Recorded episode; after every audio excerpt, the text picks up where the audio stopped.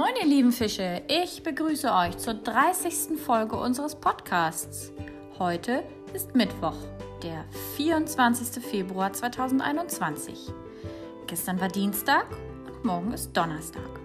Heute treffe ich mich mit Frau Grube und Frau Denecke und dann überlegen wir gemeinsam, wie wir den Wechselunterricht in der nächsten Woche gestalten wollen und was wir machen wollen. Klar ist, dass wir langsam die Schreibschrift fertig bekommen wollen.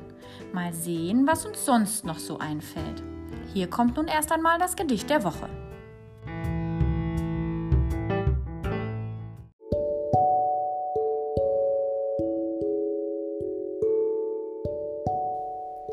Die drei Spatzen. In einem leeren Haselstrauch, da sitzen drei Spatzen Bauch an Bauch der Erich rechts links der Franz und mittendrin der freche Hans. Sie haben die Augen zu, ganz zu, und oben drüber, da schneit es, hu. Sie rücken zusammen dicht, ganz dicht, so warm wie der Hans hat's niemand nicht.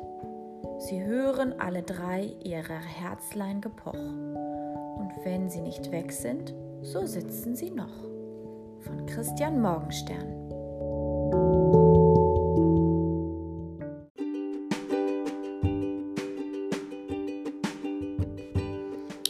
Heute bearbeitest du wie immer das Gedicht der Woche. Also du liest es jemandem vor und du schreibst natürlich ganz wunderschön die Knickliste. Als nächstes hast du einen Text in deinem Wochenplan, der heißt So etwas sagt man doch. Das ist eine kurze Geschichte, die du als erstes lesen sollst. Die ist von Manfred May.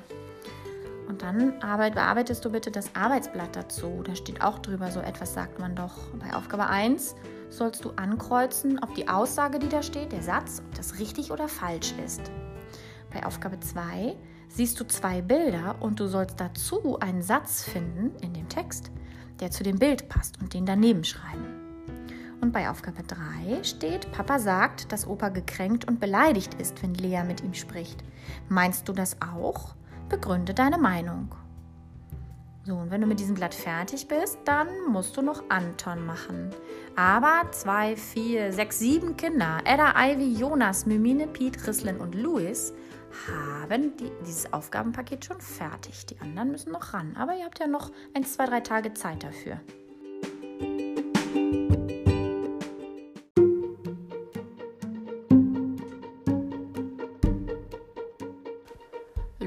Und Jonas haben beide eine sehr schöne Idee, was wohl das Lieblingsgetränk eines Roboters ist. Hallo Frau Hart, ich weiß die Lösung für das Roboterrätsel und das ist das Lieblingsgetränk von einem Roboter Strom. Tschüss! Hallo Frau Hart, hier ist Jonas. Ich möchte das Rätsel zur Scherzfrage sagen. Roboter trinken, glaube ich, Öl. Tschüss, Hart.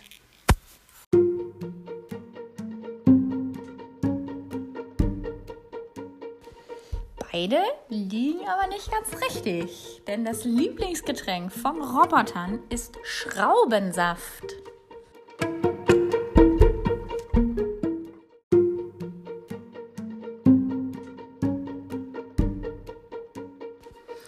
So schön war, gibt es eine neue Scherzfrage. Die Frage ist, was kommt dabei raus, wenn man einen Dinosaurier mit einer Zitrone kreuzt? Also aus einem Dinosaurier und einer Zitrone ein neues Tier erfindet. Ich bin gespannt, auf was für Ideen ihr so kommt.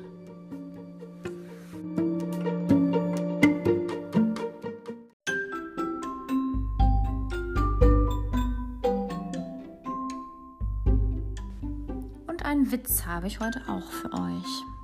Ein Auge und ein Bein treffen sich auf der Straße. Sagt das Auge, ich gehe jetzt. Da sagt das Bein, das will ich sehen.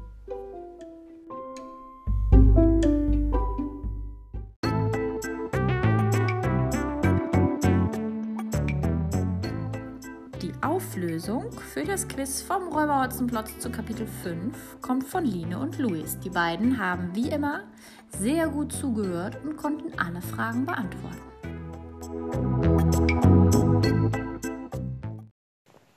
Hallo Frau Hart, hier sind Lina und Luis.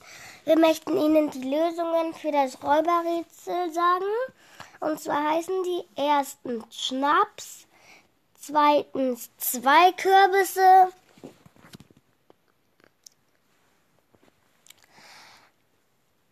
drittens Schnauzball. Tschüss!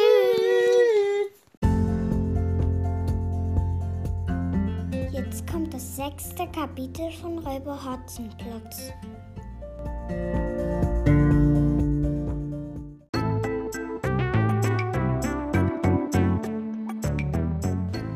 Ein Ameisenhaufen, der es in sich hat. Der Herr Polizeihauptwachtmeister Alois Dimpfelmoser ließ auf sich warten. Die Freunde konnten sich nicht erklären, warum er so lange ausblieb. Ob ihn der Räuber Hotzenplotz unterwegs überfallen hatte? Wollen mal nachsehen, sagte Frau Schlotterbeck. Sie setzte sich an den Tisch und begann an dem Kissen aus schwarzem Samt zu drehen, auf dem die Kristallkugel lag. Da schellte es an der Gartentür.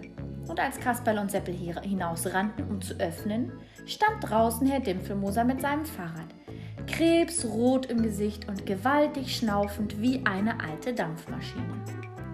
Ich konnte den vierten Dreifach-Doppelknoten ewig nicht aufkriegen, keuchte er. In Zukunft, glaube ich, ist es mit dreien auch getan. Er kramte die Schnur aus der Tasche und blickte sich um. Wo kann ich das Rad hier anbinden? Stellen Sie es doch einfach zu Wastis Hütte, schlug Kasperl vor.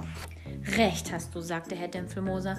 Dort ist es sogar vor Hotzenplotz sicher, auch ohne Schnur. An der Wohnstubentür empfing ihn die Witwe Schlotterbeck mit dem Ruf: Da sind Sie ja endlich! Dann bot sie ihm eine Tasse Tee an. Danke, erklärte Herr Dimpfelmoser. Statt Tee zu trinken, sollten wir lieber die polizeiliche Überwachung des Räubers aufnehmen. Jede Minute ist kostbar. Er setzte sich vor die Kugel aus Bergkristall.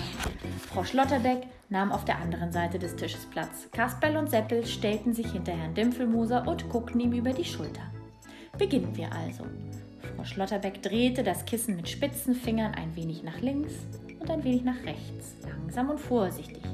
Da begann sich die magische Kugel aufzuhellen und nahm einen milchigen Schimmer an, als sei sie mit weißem Rauch oder Nebel gefüllt.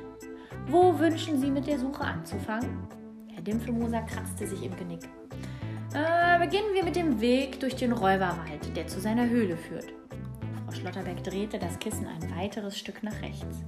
Der Nebel löste sich auf. Das Bild eines Waldes erschien in der Kugel. Zunächst noch verschwommen, doch rasch nahm es klare Gestalt an. Der Räuberwald, staunte Seppel. Hier ist die Straße und dort an der Biegung, wahrhaftig, rief, rief Kasperl, dort an der Biegung beginnt der Pfad, der zum alten Steinkreuz führt und vom Steinkreuz zur Räuberhöhle. Frau Schlotterbeck handhabte ihre magische Kugel mit viel Geschick. Kasperl und Seppel hatten den Eindruck, als ob sie in Windeseile dem Waldpfad folgten, an Himbeersträuchern und Brombeerhecken vorbei, über Wurzelwerk, Steine und Dornenranken, durch dick und dünn. Da war schon die Brücke über den Moosbach Dort, ein paar Schritte weiter, entdeckten sie Hotzenplotz, wie er durchs Heidekraut stapfte. Sie hatten ihn eingeholt. Psst, machte Kasper. Ich glaube, er singt sich eins. Die Stimme des Räubers klang weit entfernt, doch die Worte des Liedes waren genau zu verstehen. Es hatte bloß eine einzige Strophe, die Hotzenplotz unentwegt wiederholte. Lustig war das Räuberleben in dem grünen Wald, Juchai. Trotzdem hab ich's aufgegeben, das ist nun vorbei. Zwei, drei. Trotzdem hab ich's aufgegeben, das ist nun vorbei. Herr Dimpfelmoser hörte ihm eine Weile mit grimmiger Miene zu. Dann brummte er. Alles Schwindel. So laut kann der gar nicht singen, dass ihm die Polizei das glaubt. Mit langen Schritten strebte der Räuber seiner Behausung zu. Die Bretter, mit denen Herr Dimpfelmoser den Eingang vernagelt hatte, riss er herunter. Dann öffnete er die Tür und verschwand.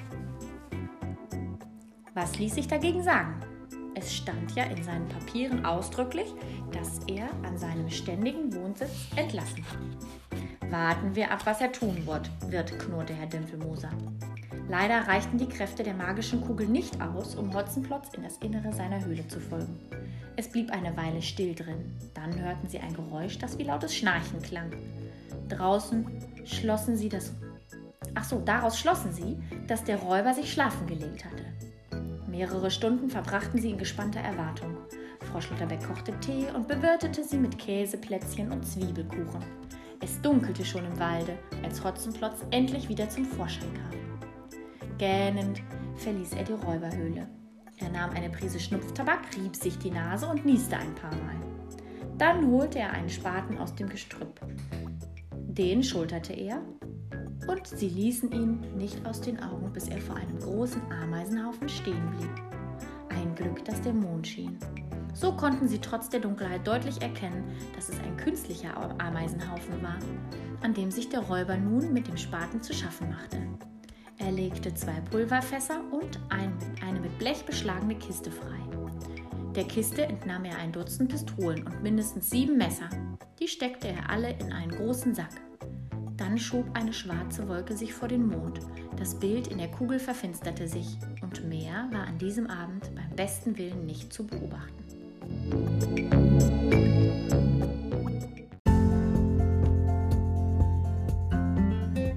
Und auch heute gibt es zum sechsten Kapitel drei Fragen.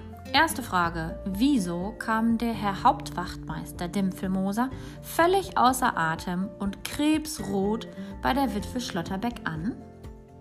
Zweite Frage. Wen verfolgten Dimpfelmoser, Kasperl, Seppel und die Witwe Schlotterbeck durch die Kristallkugel?